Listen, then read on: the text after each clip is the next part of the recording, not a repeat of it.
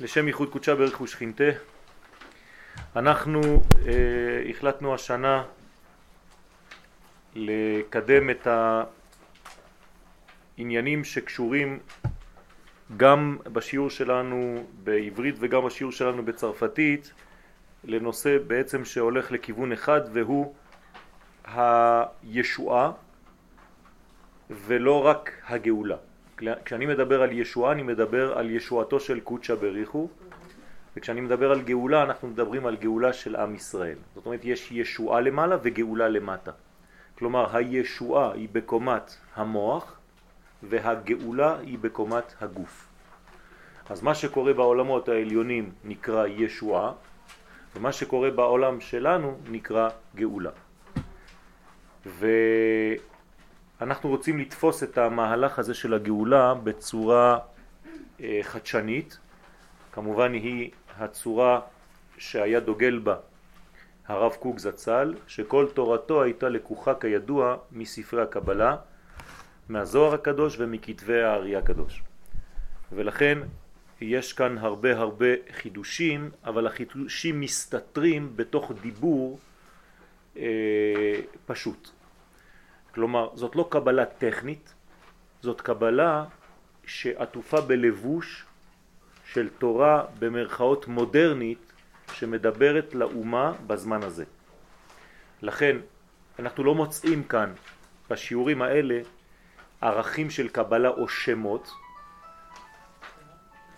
למרות שאני אביא מדי פעם מונחים של קבלה שאנחנו כבר למדנו אותם ואנחנו נזכיר אותם ונלמד אותם ביחד בעזרת השם, אבל בעצם השיעור בכללותו מתקדם ברובד של תורה לבושה, של סוד מלובש.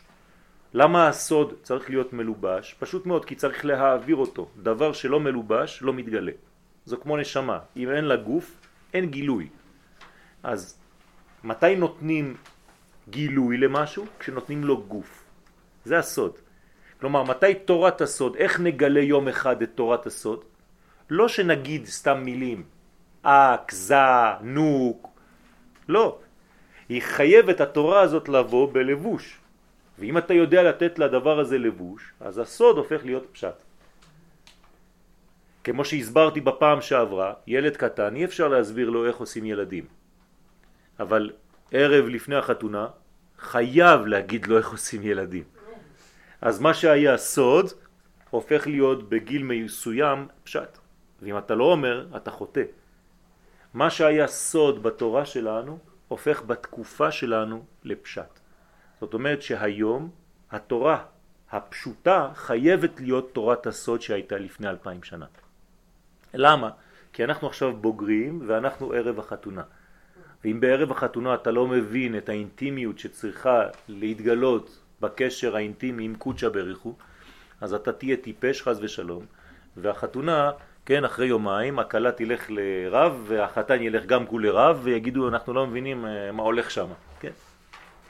כמו שאנחנו מקבלים הרבה זוגות לצערנו, שאפילו לא יודעים, הגבר לא יודע מה זה אישה והאישה לא יודעת מה זה גבר, כן? ואז יש בעיות בזוגיות. אנחנו הגענו לפסקה השלישית. רבנו היה נאה דורש ונאה מקיים, אנחנו מדברים על הרב חרל"פ זצ"ל, שמה שהוא היה דורש הוא גם היה מקיים, כלומר הדיבור שלו היה גם כן מעשי, כן? כמו שהתורה צריכה להיות מעשית, התורה לא יכולה להישאר ברבדים עליונים, אלא הכתוב בתורה אומר כי קרוב אל, אליך הדבר מאוד, התורה, לא בשמיים היא, כי קרוב אליך הדבר מאוד בפיך בלבבך לעשותו. זאת אומרת שזה בעצם פה, לב, פה. זה לא סתם פה, זה מוח, כן? הפה לא מוציא סתם מילים, זה דעת. כלומר, זה מוח שמוביל בפה, זה לב וזה מעשה. בפיך, בלבבך, לעשותו. זאת אומרת שאנחנו צריכים להבין שקומת התורה צריכה להתלבש בכל קומת הספירות. בראש, בחזה וברגליים. אז רבנו היה נאה דורש ונאה מקיים. כי כידוע היה קשור בארץ ישראל עד שמציאות של חוץ לארץ כמעט שלא הצטיירה במחשבתו. זאת אומרת שהרב היה כל כך קשור לארץ ישראל, ודיברנו על הקשר המהותי אל הארץ הזאת, למה? כי היא בעצם, ארץ ישראל היא קשר העולמות. מכאן אפשר לעשות חיבור, כן? זה שער השמיים. אז הסברתי שזה השער של הקדוש ברוך הוא, שהקדוש ברוך הוא יורד, מתגלה, כן? רק דרך הנקודה שנקראת ארץ ישראל. בבחינת מקום. בבחינת נפש זה עם ישראל, ומבחינת זמן זה בעצם כל מה שקשור לשבת, כלומר הזמנים של ישראל, זמן מיוחד. בסדר? בלי מקום, נפש, זמן, עולם, שנה ונפש, אין מקום אחר שהקדוש ברוך הוא יכול לרדת ולהתגלות בעולם הזה. זה חייב לעבור דרך צמצום של קו שעובר רק דרך הנקודות הללו. לכן יש לנו אחריות גדולה מאוד להיות בארץ ישראל, כי העם, אם הוא לא נמצא בארץ ולא חי לפי הזמנים של ארץ ישראל, יש בעיה. אני אומר דבר פשוט, שבת כשהיא מתחילה בארץ ישראל זה הזמן האמיתי של השבת. אתם מבינים? אנחנו שוכחים את זה. אם אתה עושה שבת בניו יורק, שזה כמה שעות אחרי, זה כבר לא אותה שבת, למרות שאתה שומר שבת. למה? כי השבת האמיתית במציאות היא הזמן של ארץ ישראל. שהזמן הזה מקביל באופן מאוד מדויק למה שקורה בעולמות העליונים. אז הזמן פה הוא זמן מדויק מאוד. והוא מתאים לנפש ומתאים לעם ומתאים למקום. כל זה נקרא בזוהר מוח, נגיד שאנחנו מדברים עכשיו על גוף של בן אדם, וזה הזוהר אומר שארץ ישראל או עם ישראל או השבת זה כמו המוח של הגוף, ובספרים אחרים כתוב שזה הלב. לא חשוב, זה אותו דבר. מה ההבדל? עכשיו, זה ישראל. ישראל זה או מוח או לב. כל שאר אומות העולם, מה זה? זה שאר איברי הגוף. בסדר? עכשיו, אם חסר לך איברים בגוף, אז זה גוף חסר, אבל הוא עדיין יכול לחיות. אבל אם חסר לך לב או מוח, זה נגמר. זאת אומרת שבלי עם ישראל בעולם, העולם לא יכול להתקיים. עכשיו, מה קורה כשהאצבע הקטנה, נגיד שהאצבע הקטנה זה יפן, אוקיי? לא לשכוח, עם ישראל וארץ ישראל זה המוח או הלב. אצבע קטנה זה יפן, תשימו לב, כשהיפני עושה ככה, מאיפה זה בא? מהמוח. זאת אומרת שקרה אצלי במוח דבר שיוביל למה שיקרה אצל יפן. במילים אחרות, אם יש מלחמה באפגניסטן, זה בגלל שהייתה מלחמה במוח בארץ ישראל בין דתי כזה לדתי כזה. בין בן אדם כזה לבן אדם כזה, וזה יוביל כמו המוח. הרי שום דבר לא קורה בקוף אם זה לא קרה בזעיר אנפין, בקטן, במוח. אני סתם נתתי דוגמה, כן? בין, בין כל מדרגה למדרגה. זאת אומרת, לא קורה כלום בחוץ אם זה לא קורה קודם כל במוח. מוח של האנושות. והמוח של האנושות זה עם ישראל. זאת אומרת שזה חייב לקרות קודם כל אצלי, בקטן, בארץ שלנו, בין היהודים, ואז זה כמו זרוע שיוצאת ליפן ושם יש בעיות ושם יש בעיות ושם. אם יש רעידת אדמה בטורקיה, זה בגלל שהייתה רעידת אדמה במוח, בעם ישראל. זה אומר, רעידת אדמה זה אומר זעזוע. זאת אומרת שמשהו כאן איבד את שיווי המשקל. בסדר? עכשיו אדמה זה חלק תחתון, כלומר בעם ישראל החלק התחתון איבד קצת שיווי משקל, אנשים עשו שטויות בחלק משמטבור ומטה. אז זה נקרא אדמה. אז זה הופך להיות רעידת אדמה במקום, בעולם. במילים אחרות, אנחנו אחראים על כל מה שקורה בשאר העולם, וכל אומות העולם מסתכלות ומחכות לקבל אינפורמציה מהמוח. במוח הכל חשמלי. נכון? זאת אומרת שלפי מה שאנחנו עושים, ככה זה קורה בחוץ. הם לא שונאים, הם פשוט מאוד דורשים מאיתנו לפעול כראוי. כן. אז כואב להם כשזה לא עובד. עכשיו צריך להבין שהזיכרון של כל האינפורמציה נמצא אצלנו. כלומר, אם יפן נעלמת מהמפה, זה לא אומר שזה נעלם בדיסק הקשיח. נכון? כלומר, בדיסק הקשיח, אנחנו, יש לנו את הכוח של יפן, בתוך המציאות שלנו, כי הרי זה המוח, יש לו את הכוחות של כולם. רק כאן זה בקטן, וכשזה מתפתח זה הופך להיות אומה. זאת אומרת שאנחנו הזיכרון התודעתי של כל ההיסטוריה, של כל האנשים בהיסטוריה, של כל העמים שהיו אי פעם בהיסטוריה, אנחנו הדיסק הקשיח של כולם. למשל, היום הספרדי האחרון של תקופת ספרד נמצא איפה? בעם ישראל. אני אסביר לכם באופן פשוט. הספרדית הישנה קוראים לזה לדינו. אף אחד כבר לא יודע לדינו, אבל רק היהודים יודעים לדינו. כלומר, נשאר לנו הזיכרון של ספרד הישנה. נשאר לנו הזיכרון של צרפת הישנה, אנחנו יודעים את כל המשפטים והמילים כמו שהיה מדבר רש"י. נשאר לנו את כל, ה... כל מה שקיים בעולם, שנעלם, יש עדיין זיכרון בדיסק אצל עם ישראל. אוקיי? עכשיו, אם אנחנו מבינים, זו תיאוריה מאוד מאוד חשובה, שעכשיו אפשר לגלות אותה יותר ויותר, כן? אם אנחנו מבינים את הדבר הזה, אנחנו מבינים את האחריות שלנו קודם כל לחיות כאן. כי אם אתה חי במקום אחר, זה כאילו, עכשיו אני נותן את הדוגמה של הגוף, הבנתם את זה, זה כאילו שהמוח רוצה להיות אצבע. המוח לא יכול להיות אצבע. המוח צריך להישאר מוח והאצבע צריכה להיות אצבע. כלומר יהודי שלא חי במקומו זה כאילו חז ושלום התאים של המוח הלכו לטייל לתוך הגוף. וכשתא יוצא מהמדרגה ששייכת לו זה סרטן חז ושלום. זאת אומרת שיש בעיה של מחלה גדולה כשתא לא שומר את זהותו. אני לא יכול לבקש מהאוזן שלי לכתוב מכתב כן? אני צריך בשביל זה יד אז האוזן יש לה פונקציה של אוזן, וזה בסדר גמור.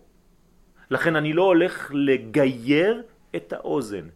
אז אסור לגייר אנשים סתם, כמו שעשתה הנצרות. מה עושה הנצרות? הופכת את כל איברי הגוף לאיבר אחד.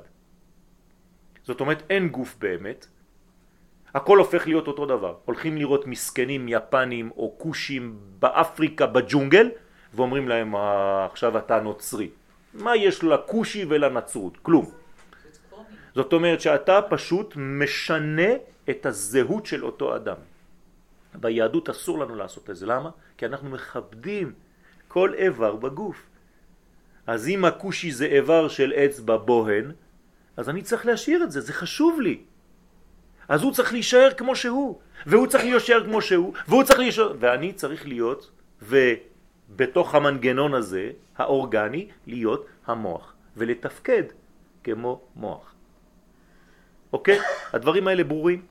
לכן, הזמנים, הנפש והמקום צריכים להיות מחוברים.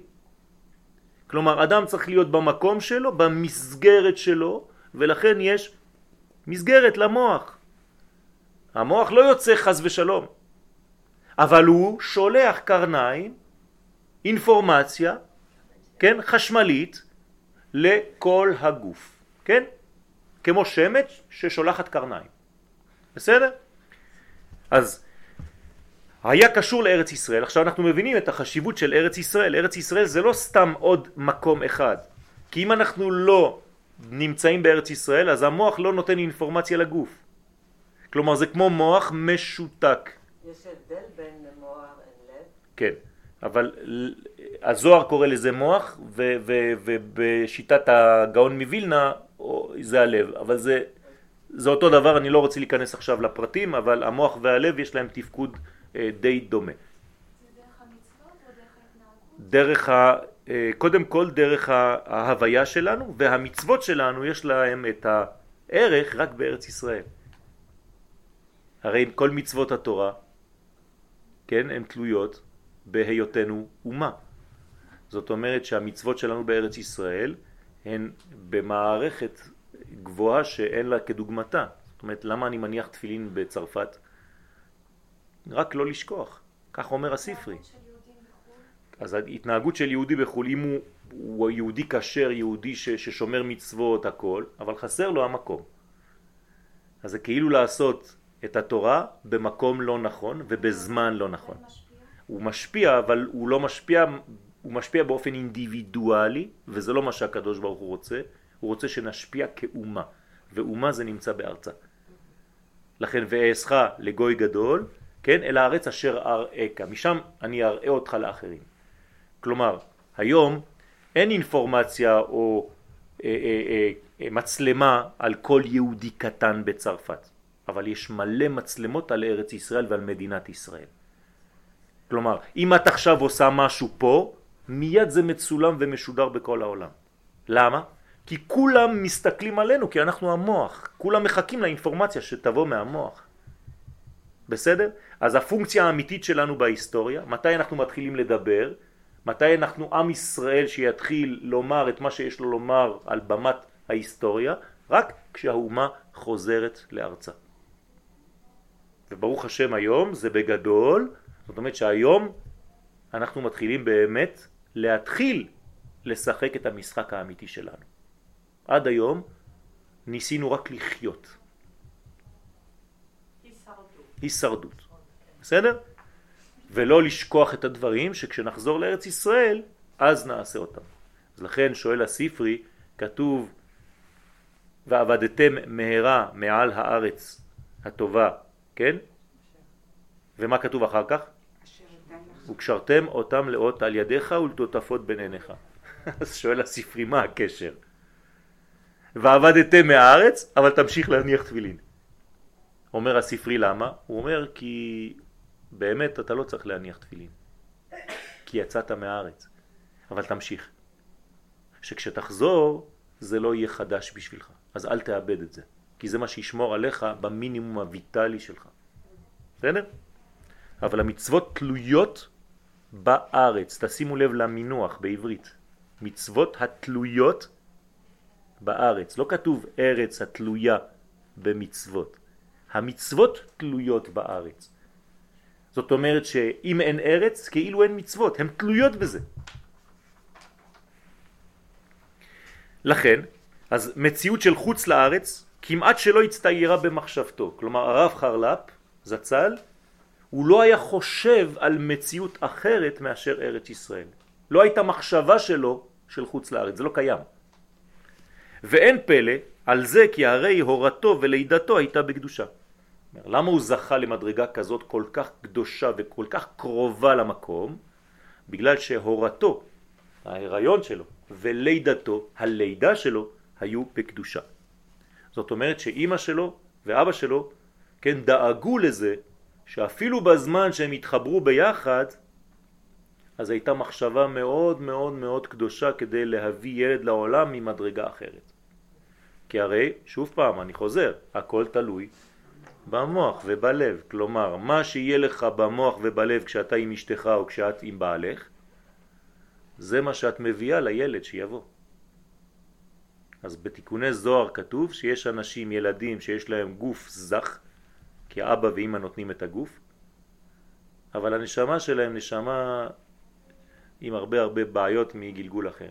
ויש הפוך, שיש ילדים עם נשמה מאוד מאוד זכה, אבל הגוף שלהם לא כל כך טוב, כי אבא ואמא לא התנהגו כמו שצריך במחשבה בזמן הזיווג. אז זה נקרא צדיק וטוב לו, או צדיק ורע לו. בסדר? כן. אז, אז הוא, הוא משלם במחשבה. כלומר, אדם חס ושלום שחטא במחשבה, אז איך, איך מענישים אותו במרכאות? הוא יפחד. נגיד הוא חתר חמש דקות במחשבה, אז הוא יפחד חמש דקות. בסדר? חז ושלום איזה מכונית תבוא ו... מה קרה? היה לך חטא בדיוק של אותו זמן שהפיל אותך למדרגה כאילו אתה הולך למות ואתה עכשיו חייב לעבור לפחד הזה כדי לתקן את המחשבה הלא טובה. נתתי דוגמה, כן? כלומר, כל דבר הוא לפי הדבר. בסדר? לכן, למה אני אומר את זה? כי זה חשוב לחינוך. ילד קטן ש, שעושה טעות, מה העונש שצריך לתת לו? לפי הטעות. עונש מתקן, לא סתם עונש. היום אנחנו סתם נותנים עונשים, שום, לא קשר, לא קשור בכלל.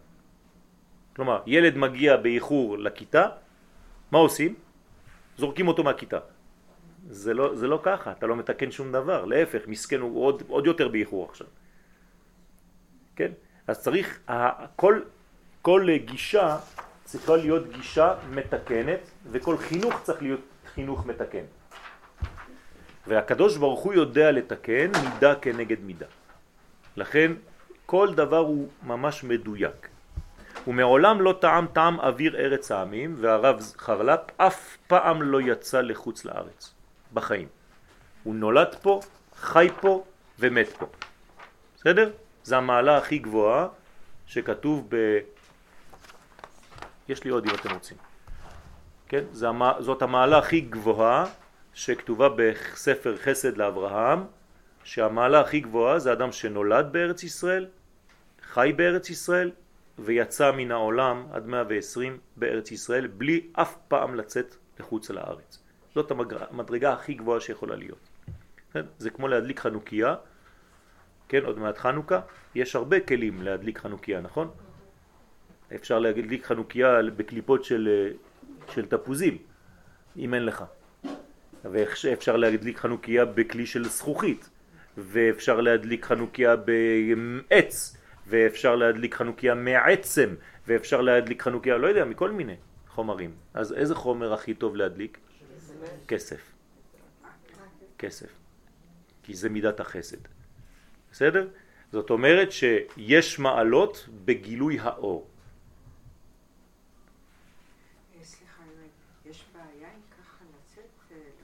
בוודאי שיש בעיה לצאת. אפילו? אה, לא, לא, לנופש זה באמת בעיה. כן, יש, יש רק אה, ש, שלוש אפשרויות לצאת.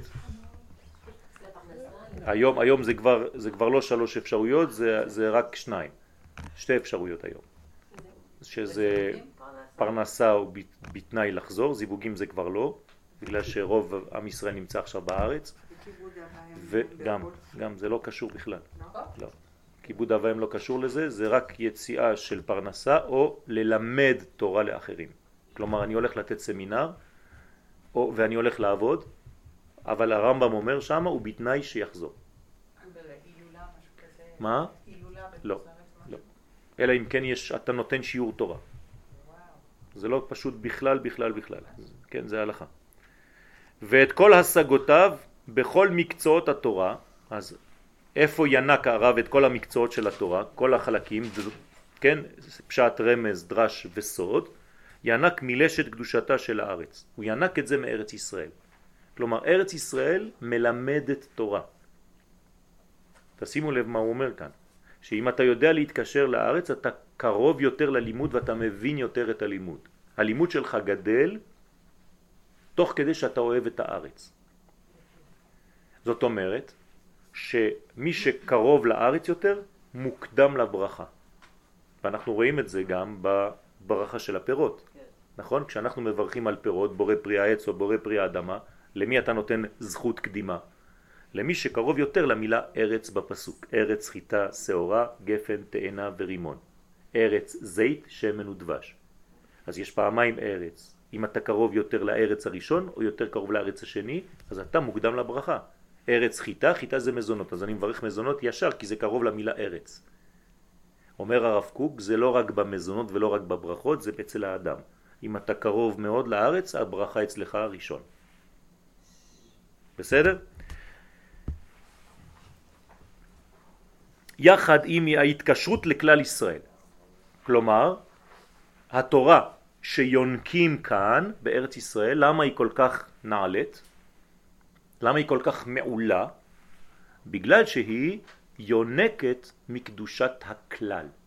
זאת אומרת שאתה לא יורד לפרטים לפני שאתה נוגע בנשמה הכללית. כן? המוח או הלב, שזה הכלל. כן? חז ושלום, אדם, עכשיו לפי הדוגמה הזאת, זאת, זאת הדוגמה לכל החיים. אם אתם זוכרים את הדוגמה הזאת, אתם יכולים לכתוב ספר. ממש. תדמיינו לעצמכם בן אדם שלא נגע במוח הכללי ועושה תנועות עם היד. מה קורה? חולה. כן, רוצה להכניס גלידה, מכניס לעין. זאת אומרת, אין קשר בין הכלל לבין המעשה הפרטי חז ושלום. זה שיתוק מוחי. זאת אומרת שזה אותו דבר. אדם שלא טעם מתורת הכלל לא יכול להיכנס לתורת הפרט. אדם שלא יודע סוד לא יכול להבין פשט. וזה מה שאומר הגאון מווילנה בסידור שלו של הגאון מווילנה, שצריך ללמוד סוד, אחרי זה צריך ללמוד דרש, אחרי זה צריך ללמוד רמז, ואחרי זה מבינים את הפשט. אז למה אומרים שקודם צריך להתחיל עם הפשט? כן. מי אומר? אומרים. כן. כשכואב לך הראש, איזה רופא את הולכת לראות? נכון, אבל שוב פעם, כש, כשלאדם כואב הראש הוא לא, הוא לא, לא הולך לראות אורתופד, כן? אולי כן, זה קשור. אבל הבעיה שלנו זה כשאתה הולך לשאול שאלות בסוד, אתה הולך לראות אדם שלא יודע סוד, אז הוא יענה לך לפי מה שהוא יודע. אז זה בעיה. אז נכון שיש כללים ויש דרך, אבל יש, ישנם זמנים שהדרך הזאת יותר קצרה. היא חייבת. יש זמנים של פיקוח נפש שאין לך זמן כבר לעשות את כל הדרכים, כי אם לא אף פעם לא תצא מזה. אז הדור שלנו הוא דור שאפשר לתת לו כבר לטעום טעמים, כי אם תתנה לו לעשות את כל הדרך חזרה ובשיעור הראשון תתחילי בהלכות שבת, הוא לא יחזור לשיעור השני.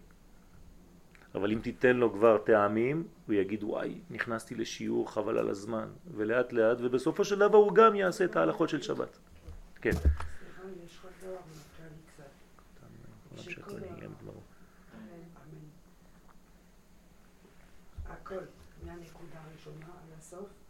זה חשוב להביא הכל במעשה. נכון. כן, אבל המעשה לא צריך להיות נפרד מהמחשבה הראשונה. שהיד והגוף זה זה האומות. נכון, alors זה אומר שבמעשה נכון, סופי אנחנו לא? נכון. את הבנת בדיוק את העניין? החשיבות הכי גדולה זה שהתורה תגיע למצרים. זה מה שאנחנו אומרים ביציאת מצרים. וידעו מצרים כי אני השם, אשר הוצאתי אתכם מארץ מצרים. אנחנו רוצים שהתורה תגיע לאומות העולם. כלומר, בגובה שהיא צריכה להגיע. אבל זה בדיוק העניין היהודי. מי שלא מבין את זה, הוא חושב שהיהודי זה להיות ביחד וכל הגויים שימותו, טפו טפו טפו, משוגע, חז ושלום. הגויים זה חלק מהעולם, הקדוש ברוך הוא ברא את הגויים ואנחנו צריכים להתפלל שהתורה האלוהית תרים את כל אומות העולם. מה אנחנו עושים בחנוכה? למה אנחנו מדליקים את המנורה בקומה כל כך נמוכה? כדי שהתורה תרד למטה, לאומות העולם, לקליפות, שהקליפה תכיר בערך העליון של קודשא בריחו. זה שישראל יכירו את התורה זה שלב ראשון, אבל זה לא עוצר כאן. זה צריך להגיע לאומות העולם, בוודאי. וידעו כל יושבי תבל כי המלכות שלך היא... כל התפילות שלנו זה. זה רק התפילות, כל התפילות זה רק... כן, וידע כל בשר כי אתה... ית... וכו' וכו' וכו'. ולהשתחוות, כל בשר יבואו להשתחוות. מה זה בשר? חתיכות בשר. עד שהבשר יכיר שיש קודש.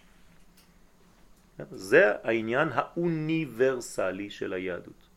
אבל כדי להיות אוניברסלי צריך להיות קודם כל לאומי, מוח. כלומר בעם ישראל הלאומיות היא אוניברסלית. ואצל אומות העולם הלאומיות היא אגואיסטית וכולם צריכים למות בחוץ. אבל בעם ישראל זה משהו אחר. כשאנחנו לאומים יותר, אנחנו הופכים להיות יותר ויותר אוניברסליים. כלומר, איך אתה יודע שהתורה שלך בריאה? כשאתה יותר ויותר אוהב את הגויים. ככה. אם אתה חושב שהתורה שלך בריאה בגלל שאתה אוהב רק את האנשים שדומים לך, כלומר רק את עם ישראל, ובתוך עם ישראל רק אלה שיש להם כיפה כמוך וחושבים כמוך, יש לך בעיה גדולה מאוד, אתה חולה מאוד. אתה כבר לא עובד את השם, אתה עובד את השיטה. והתחתנת עם שיטה, ואתה עובד את השיטה, זה לא עבודת השם, זה כמעט עבודה זרה. כמעט עבודה זרה חס ושלום. צריך מאוד להיזהר מאוד בדבר הזה. אנחנו לא עובדים גם את המצוות, אנחנו עובדים את השם, דרך המצוות. אבל אם אתה עובד את המצוות, אתה הופך להיות עובד מצוות ולא עובד השם. אז מי ילך לגן עדן? המצוות, לא אתה. המעשים שלך. הבנתם? אז הכל אחד, נכון? זאת אחדות אחת מההתחלה עד הסוף, אבל הסוף זה אומות העולם.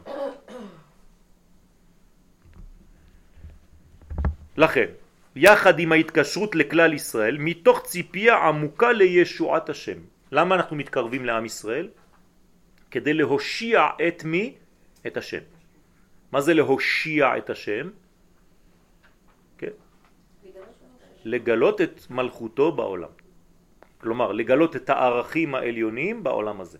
זה נקרא להושיע את השם. לישועתך קיווינו וציפינו כל היום. לישועתך. כן? ואחרי זה אתה אל מושיע, כי אתה נושע. מי כמוך עם נושע בגלל שהוא בשם. אשר על ידי זה זוכים להמשיך את אור הגאולה, תראו את המילים, נכון? תשימו לב, מתוך ציפייה עמוקה לישועת השם, על ידי זה זוכים להמשיך אור הגאולה, גם בתוך מחשכי הגלות. הבנתם? כלומר, אם יש ישועה, יש גאולה. אז הגאולה איפה היא? בגלות, למטה, בחושך. והישועה היא למעלה במוח העליון שצריך לגלות אותו. כלומר, המוח שמתגלה בגוף, המוחין שמתגלים במידות, זה נקרא ישועה, וכשהמידות מלאות זה נקרא גאולה. אוקיי? לכן גאולה כמה זה בגמטריה? אדם. מה זה אדם? אדם זה א' שמתלבש בדם. אז אם אין א' שמתלבש בדם זה כלום. וכמבואר בדבריו הוא לגלות בעליל רוממות מעלתם של ישראל וארץ חמדתו. אז אז מתגלה בעצם הערך של עם ישראל וארץ חמדתו. כלומר, הערך של עם ישראל זה בארץ ישראל והוא ערך של מוח ולב. כן? למה זה מוח ולב? דרך אגב. כי זה שורש וכיוון. נכון? מוח זה מי, יצאתי מתל אביב ואני נוסע ל. אז מוח ולב זה מל. כמו ברית מילה, מל. זאת אומרת, מה זה מל? זה נותן לתינוק מאיפה הוא בא, מקור, מי, ולאן הוא הולך, ל. זה נקרא מל.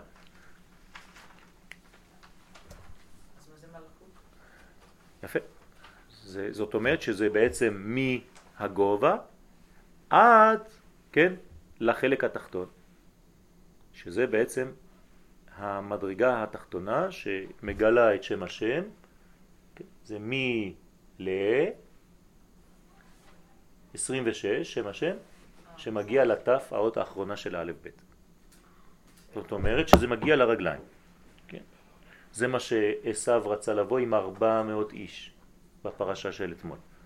נכון? הנה אחיך עשיו בא וארבע מאות איש עמו. וזה ארבע מאות שקל של ה... בדיוק. זאת אומרת שאברהם, יצחק ויעקב מנסים להגיע כבר לגמר התיקון. אז הם מנסים לגעת באות תו. בסדר? הם מנסים לגעת באות הזאת. כל הזמן, כל רבותינו, ניסו להגיע לזמן, לגמר התיקון. כמה שיותר אפילו בדור שלהם. אבל כשזה לא עובד, הוא בא עם עבריין, הוא רוצה להשת... ללכת למקום האחר, אז חז ושלום זה התו, תו היא כתובה ככה, כתוב בזוהר, שיש לה רגל שהיא יוצאת החוצה, היא הולכת לחיצונים, חז ושלום. כי אחרי מלכות דקדושה זה מתחיל עולם של קליפות. טוב, אז וארץ חמדתו, מה זה ארץ חמדתו? הסברנו את זה שבוע שעבר, ארץ חמדתו זה ארץ חמדה. מה זה חמדה? לחמוד, נכון? הקדוש ברוך הוא חומד את ארץ ישראל. כלומר, ארץ ישראל חמודה. חמודה, מה זה חמוד? זה לא מיניון. חמוד, כן? זה קונבואטה, דזירה. אני חומד. יש אסור, נכון? לא תחמוד אשת רעך. אסור לך לחמוד את האישה של החבר שלך. כן? אבל הקדוש ברוך הוא זה אשתו, זה ארץ ישראל. אז הוא חומד אותה. אז לכן זה נקרא ארץ חמדה. ושבת נקרא יום חמדה. חמדת ימים אותו קראת. זכר למעשה בראשית. ועם ישראל נקרא עם חמדתו. זאת אומרת שאנחנו כולם חמודים בשביל הקדוש ברוך הוא חומד אותנו. מה זה חומד אותנו? הוא לא נותן אותנו לאף אחד. אף אחד לא יכול נגדנו. למה? כי אנחנו נחמדים לפניו. התורה נלמדת בעקבתא דמשיחה, עכשיו אנחנו נכנסים לנושא שלנו, התורה שנלמדת בזמן עקבתא דמשיחה. מה זה עקבתא דמשיחה? בעקבים של המשיח, כן, בעקב. מה זה עקב בעברית? לא. כן, אבל מה זה המילה עקב? עקב זה לטלון, אבל עקב מה זה? יפה, אחרי. זאת אומרת, עקב, כן? עקב מה שאמרת אתמול, אז אני עושה ככה היום. כן? זאת אומרת, עקב זה הסוף. זה מה שיבוא בסוף. לכן זה גם מקומה התחתונה. לכן זה נקרא גם עקב. אבל עקב זה עניין של זמן. כלומר, כשנגיע לעקבתא דמשיחא, כלומר המשיח יש לו גוף. כלומר יש לו ראש, ויש לו זרוע, ויש לו עיניים, ויש לו אוזניים, ויש לו גם עקבים. כשנגיע לעקבים של המשיח, לחלק התחתון ביותר, כן? אז איזה תורה צריך ללמוד, אומר פה הרב?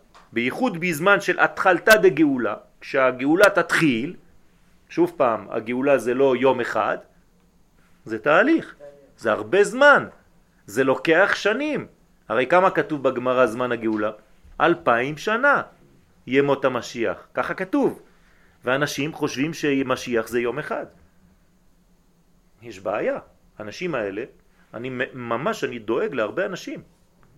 אתמול הייתי בנתניה בסמינר בשבת ועשיתי דמיון מודרך. אמרתי לאנשים תעצמו את העיניים, חמש דקות, תדמיינו שעכשיו המשיח הגיע. בסדר, המשיח הגיע. מה אתם עושים?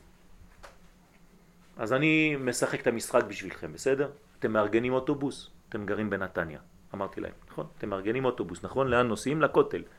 כולם נרשמים, אין אוטובוס אחד, יש לפחות 60-70 אוטובוסים, נכון?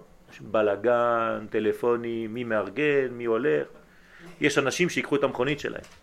מגיעים לכותל בשעה 5-6 תפילת מנחה, מלך המשיח מתפלל מנחה ערבית.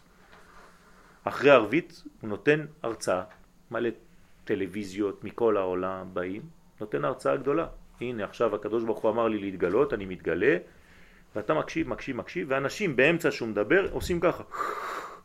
נכון? והמשיח מדבר. למה? כי כבר 12 בלילה, ואתה עייף. ואשתך אומרת לך, שירי, פורנטרה, צריך לחזור הביתה, נכון? מחר יש בית ספר לילדים. מה פתאום, משיח, נגמר החיים. תגיד לי, אתה משוגע? אז אתה חוזר, 12 בלילה, כן, אתה עייף בכביש, אתה צריך להיזהר. זה לא בגלל שהמשיח בא שאתה נוהג ככה.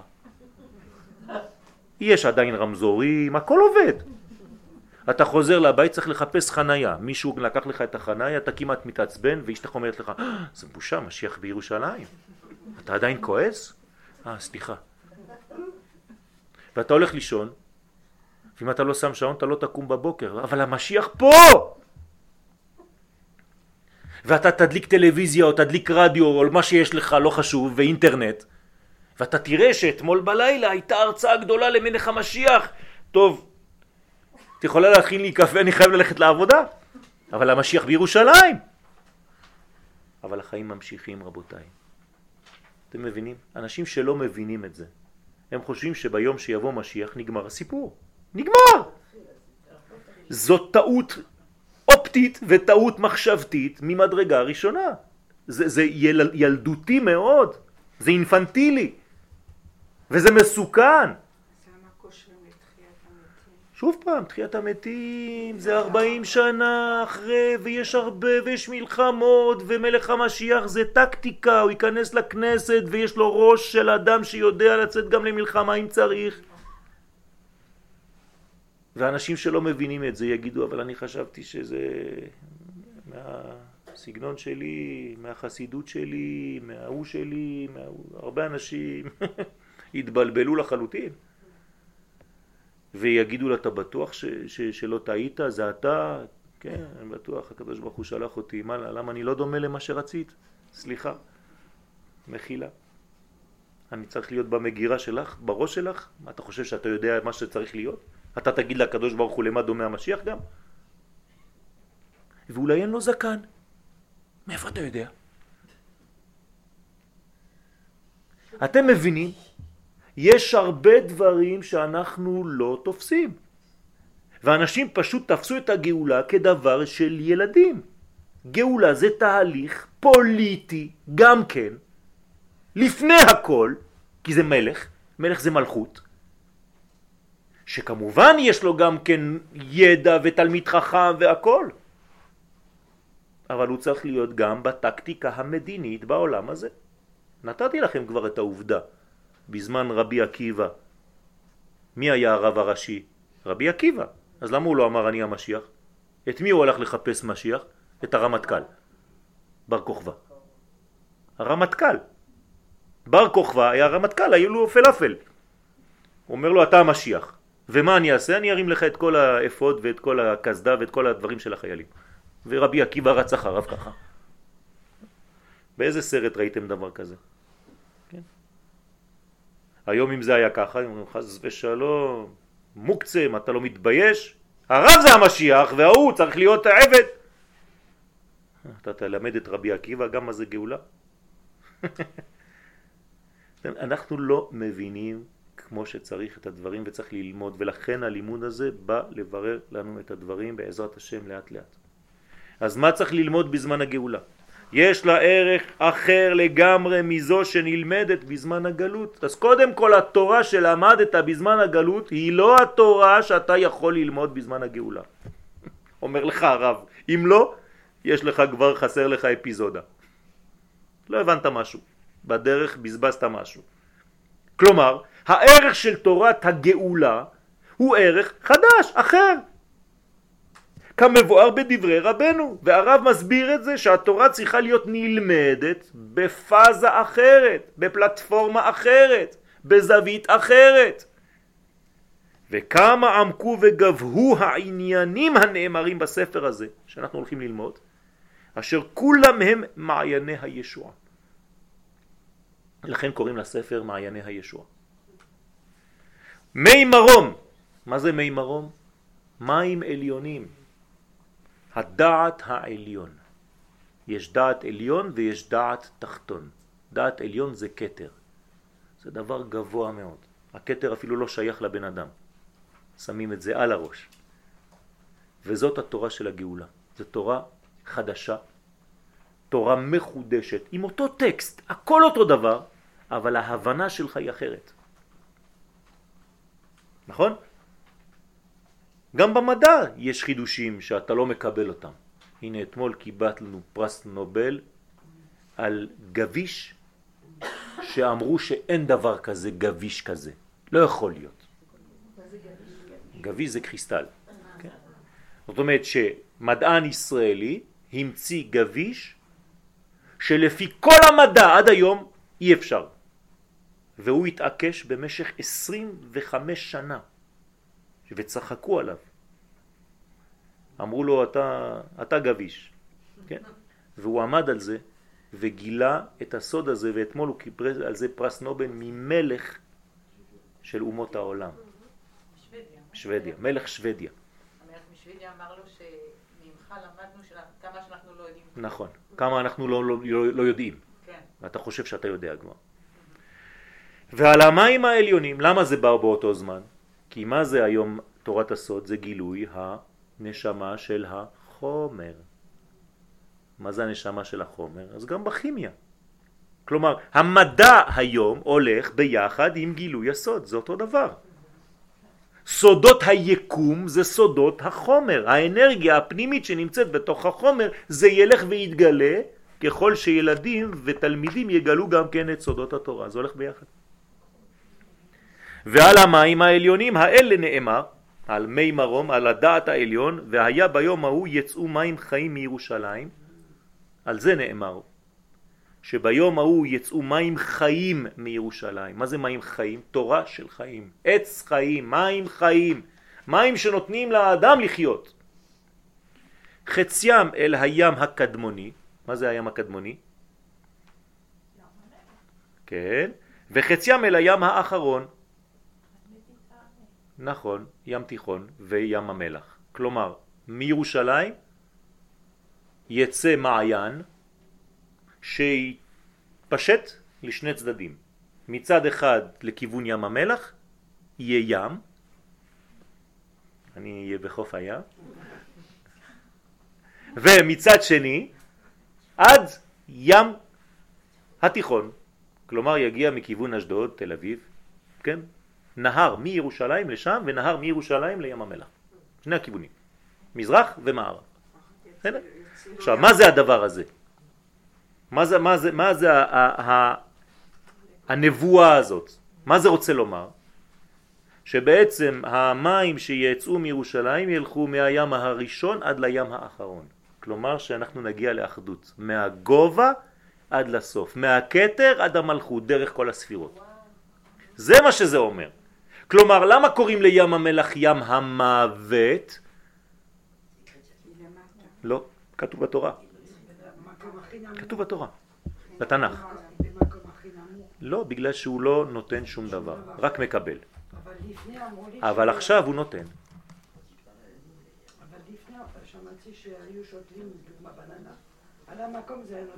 כן. למה? כי זה, היה זמן בזמן לפני סדום. לפני סדום זה היה המקום הכי פורח. אבל ים המלח הוא מלוח בגלל שהוא רק מקבל. אז קוראים לו מוות. מי שרק מקבל זה כמו מוות. זאת אומרת, אם אתה נותן אתה חי. ים כנרת זה ים של חיים כי הוא נותן. ים המלח הוא ים של מוות כי הוא רק מקבל. היום ברוך השם הפכנו את ים המלח לנתינה גדולה. אז גם המוות עכשיו הולך לחיים. הכל בא מים המלח עכשיו, מלא דברים באים מים המלח. ואפילו היום, השנה, מצאנו מעיין בתוך הים המלח שנובע. מעיין מים, לפני חודשיים. כן? ועכשיו המים יצאו מירושלים, כלומר הידע, החוכמה, התורה שדומה למים תצא מירושלים, כי כתוב, נכון? הוא דבר השם מירושלים, וזה ילך עד למזרח ועד למערב, כלומר מהזריחה של השמש עד שקיעת השמש. ממזרח שמש עד מבואו, מהולל שם אדוני. זאת אומרת מהראש עד לסוף. וחציה מלאה האחרון, בקיץ ובחורף יהיה. מתי זה יהיה, הנבואה הזאת? מתי היא תתקיים? בקיץ ובחורף. מה זה בקיץ ובחורף? אותו דבר. זה יחבר את הקצוות, את הקיץ ואת החורף. זאת אומרת שזה יהיה בעצם חצי חצי, שילוב, מטבוחה, איך קוראים לזה? אביב. קיץ וחורף ביחד זה יהיה בזמן האביב. זאת אומרת שהדבר הזה יהיה בזמן שהתורה תהיה מאוזנת. היא תהיה גם קיץ וגם חורף, כלומר באמצע, תענוג. קיץ יותר מדי חם, חורף יותר מדי קר, כל הזמן אנחנו סובלים. לא, זה יהיה גם וגם, כלומר משהו באמצע, חג האביב. בסדר? כמו בפסח. והיה השם למלך על כל הארץ, ביום ההוא יהיה השם אחד ושמו אחד.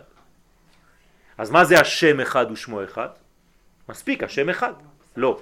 השם זה למעלה, ושמו זה למטה. שמו זה רצון בגמטריה.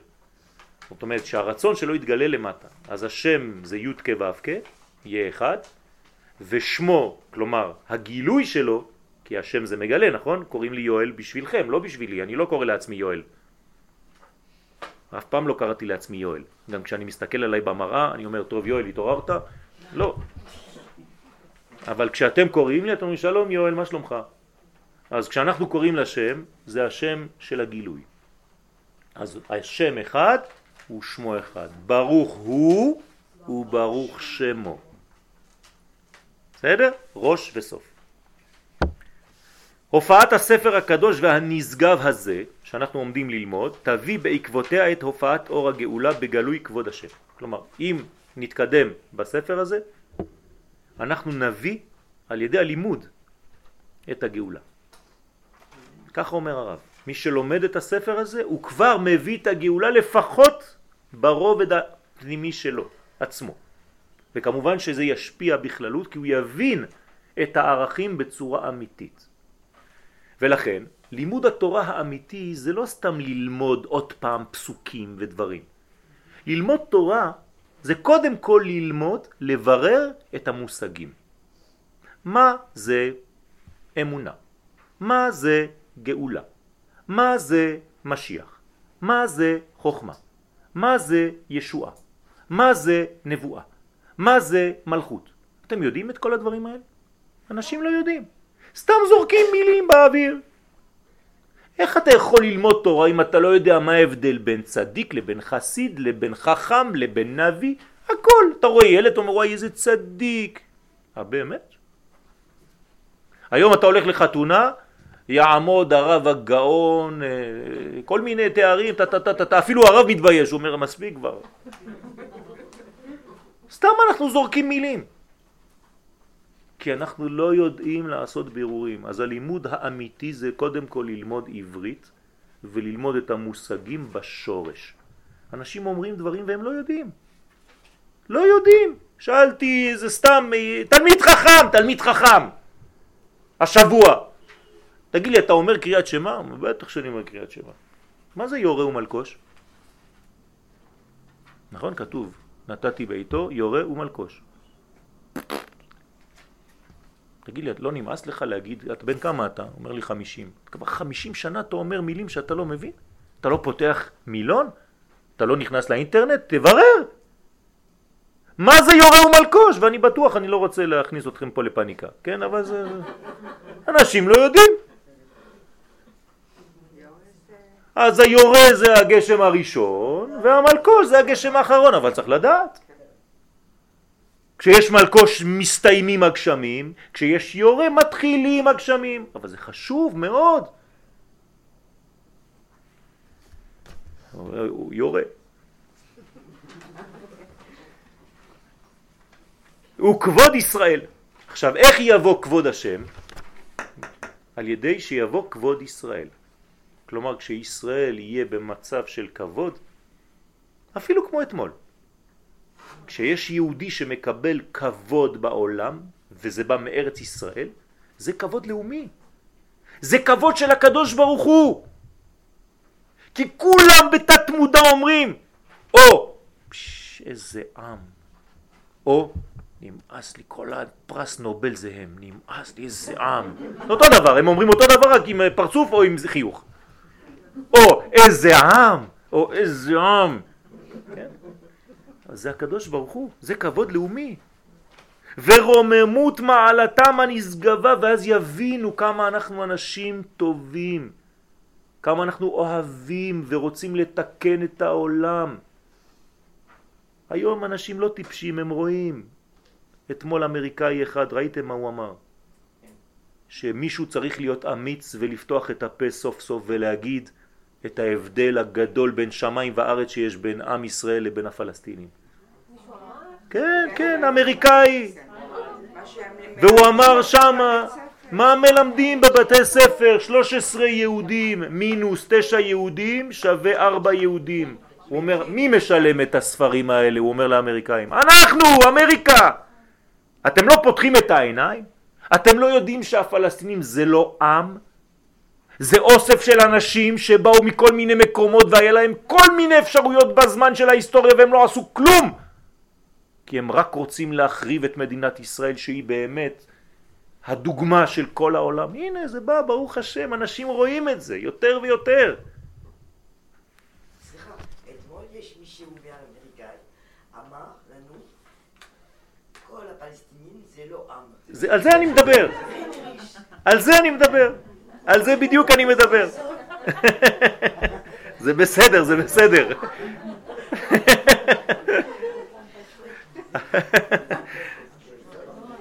טוב, ורוממות מעלתם הנשגבה, כן, וגודל קדושת הארץ אשר היא ארץ השם. וכמה זה יכול לצאת רק מהמקום הזה. למה? כי איך קוראים לארץ ישראל? ארץ השם. מה זה ארץ השם? זה הארץ שלו. הרי זו ארצו שלו. השם שייך לארץ הזאת, הארץ הזאת שייכת לשם. ארץ הנבואה. הסברתי לכם כבר איך נדע איפה הגבולות של ארץ ישראל. פשוט נלך עם הנביא. איפה שהוא מנבא, ארץ ישראל. לא מנבא, חוץ לארץ. כלומר, בחוץ לארץ אין נבואה. אין, הקדוש ברוך הוא לא מדבר עם האנשים בחוץ לארץ. אתם מבינים את זה? הקדוש ברוך הוא מנבא את האדם רק בארץ ישראל. רק בשביל עם ישראל, רק בשביל... מה זה? זה האובייקטיבי, זה הקדוש ברוך הוא, זה אין סוף שמדבר עם אנשים. איפה ראינו דבר כזה? זה רק בגבול הזה של ארץ ישראל. פלא פלאות. כל השאר זה סובייקטיבי, הכל שקר. כשהקדוש ברוך הוא אין סוף ברוך הוא מדבר עם הנביא, זה רק האמת האבסולוטית, וזה רק בגבולות של ארץ ישראל. כן. יפה. אז הר סיני זה ארץ ישראל. לפי גבולות, אני עכשיו לא רוצה לפתח, יש שלוש, כן, יש שלושה סוגים של גבולות, וצריך להבין איפה נמצא כל אחד ואחד. יש גבולות שהקדוש ברוך הוא הבטיח לאברהם, יש גבולות של כיבוש יהושע, ויש גבולות אחרי זה עוד, אז זה לא כל כך פשוט. כלומר, ארץ ישראל היא גדולה מאוד. עד כי יקוים בנו, והדבר הזה ימשיך, כי מציון תצא תורה. אנחנו נראה את זה בחוש, שהתורה תצא מציון. למה לא כתוב מירושלים? למה כתוב שהתורה תצא מציון?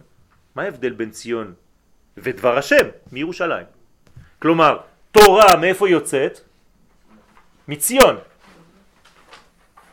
ודבר השם מירושלים. מה ההבדל בין תורה לבין דבר השם? תורה זה לא דבר השם? אז למה כתוב פעמיים שני דברים? מה התורה אין לה מה לעשות? שזה יהיה יותר יפה? אה? סליחה, לא. אין. אין, אין נביאים בחוץ לארץ, אלא אם, אם כן הם מנבאים על ארץ ישראל, בשביל ארץ ישראל. אי אפשר. כן, רק, רק על ארץ ישראל, רק, רק, רק על חזרה, על עלייה. רק ביחס לארץ ישראל שעם ישראל צריך לצאת, זהו. אם לא, אין נבואה. אי אפשר להתנבא. אפילו משה רבנו כשהוא מדבר במצרים עם הקדוש ברוך הוא, הוא צריך לצאת מהעיר. כל פעם שהוא מדבר כתוב ויהי כצאתי את העיר ויפרוס כפיי. כלומר הוא חייב לצאת ממצרים. כל פעם משה רבנו יוצא ממצרים, כאילו כל פעם נכנס לארץ ישראל, מדבר וחוזר למצרים להגיד הנה הקדוש ברוך הוא אמר לי, 1, 2, 3. אז מה ההבדל? ירושלים זה מקום? יפה. ירושלים זה מלכות. מלכות זה דיבור, דיבור זה דבר. זאת אומרת זה הופך להיות קונקרטי. אבל לפני שזה קונקרטי, ציון זה יותר... ציון זה יותר דבר שאתה לא רואה, אבל התורה נמצאת שם. זה למעלה? כן. זה יוסף, זה ציונות. זה ציונות. מתי חוזרים לארץ ישראל? כשיוסף נולד, נכון? אתמול, הפרשה אתמול. יוסף נולד, פתאום יעקב אומר, זהו, הגיע הזמן לחזור. למה? כי נולדה הציונות. כשציון, יוסף בגמטריה, זה ציון, זה אותו דבר. 156, אותו דבר. יוסף וציון זה אותו דבר. כשנולדת הציונות צריך לחזור לארץ ישראל. כשנולד יוסף, יעקב אומר, זהו. המחזיר שכינתו לציון. יוסף נולד, חוזרים לארץ. כלומר, תהליך הציונות מתחיל. מה קורה? בתהליך הציונות? ויוותר יעקב לבדו ויאבק איש עמו עד עלות השחר. כלומר, המאבק בין יעקב לבין שרו של עשיו. כלומר, מתחילות מלחמות. למה? כי הציונות מתחילה. אז אומות העולם לא רוצות שתחזור לארץ ישראל, אז באים בלילה, תופסים אותך, טק, טק, טק. אבל למה אם אנחנו המוח? יפה. כי עוד... נכון, אבל כל אחד רוצה להיות הישראל הזה. לא, לא מתווכחים שישראל זה המוח, אבל מי זה ישראל בעולם? את לא מבינה? הנצרות אמר, אנחנו ישראל. ורוס ישראל, אתה סתם שקר. אני ישראל. אתם מבינים? לא. איך אנחנו יודעים שאנחנו ישראל האמיתי? הרי הקדוש ברוך הוא מדבר על ישראל, אוקיי. הם רוצים את הבכורה. יפה, אבל מי, יודע, מי יודע אם את ישראל או הגוי הזה ישראל? מי? הרי עשיו, עשיו כשהוא נלחם עם יעקב, בשביל מה הוא נלחם? כי הוא חשב שהוא ממשיך את ההיסטוריה. אבל הוא מכר את הבכורה שלו. שוב פעם, מתי הוא מכר אותה?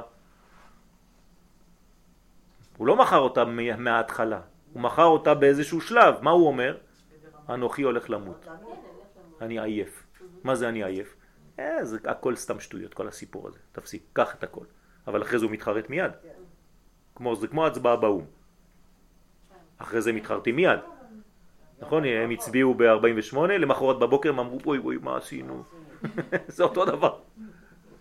ועד היום הם מתחרטים. אולי זו ההצבעה היחידה שהייתה בעד עם ישראל, מאז. הוא ויתר על העולם הבא. הוא ויתר. אז, אז יעקב קנה את הבכורה, אבל מי יודע מי זה היעקב הזה? בהיסטוריה כל גוי יבוא ויגיד אני ישראל. הרי מאיפה יצאה הנצרות? ממי יצאה הנצרות? מישראל. אז מה הם אומרים? שהם הישראל האמיתי, אנחנו נשארנו, אנחנו פרימיטיביים, הישראל האמיתי, נאו ישראל, ורוס ישראל. אז מאיפה את יודעת שזה את הם? לא, אני שואל אותך, זה לא רטורי. יפה מאוד. יפה מאוד, תשובה נכונה. כי עם ישראל, מי שיהיה הישראל האמיתי, הוא יחזור לארץ ישראל ויקים פה מדינה. זהו. זהו. מי שלא יעשה את זה, זהו, נגמר. בגלל זה עכשיו הם כול, כולם לא מבינים מה קורה להם. כלומר, העצם הכי גדולה בגרון של העולם היום זה שעם ישראל הקים מדינה בארץ ישראל. זה הנס הכי גדול.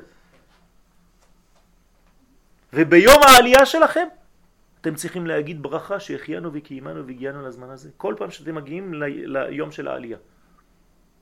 לברך ברכה שהחיינו, בוודאי. בוודאי. למה? זה מפלסטיק?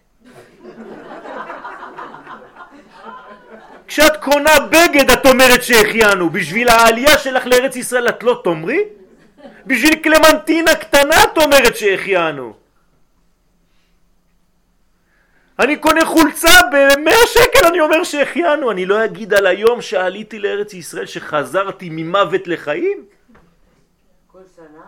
בוודאי.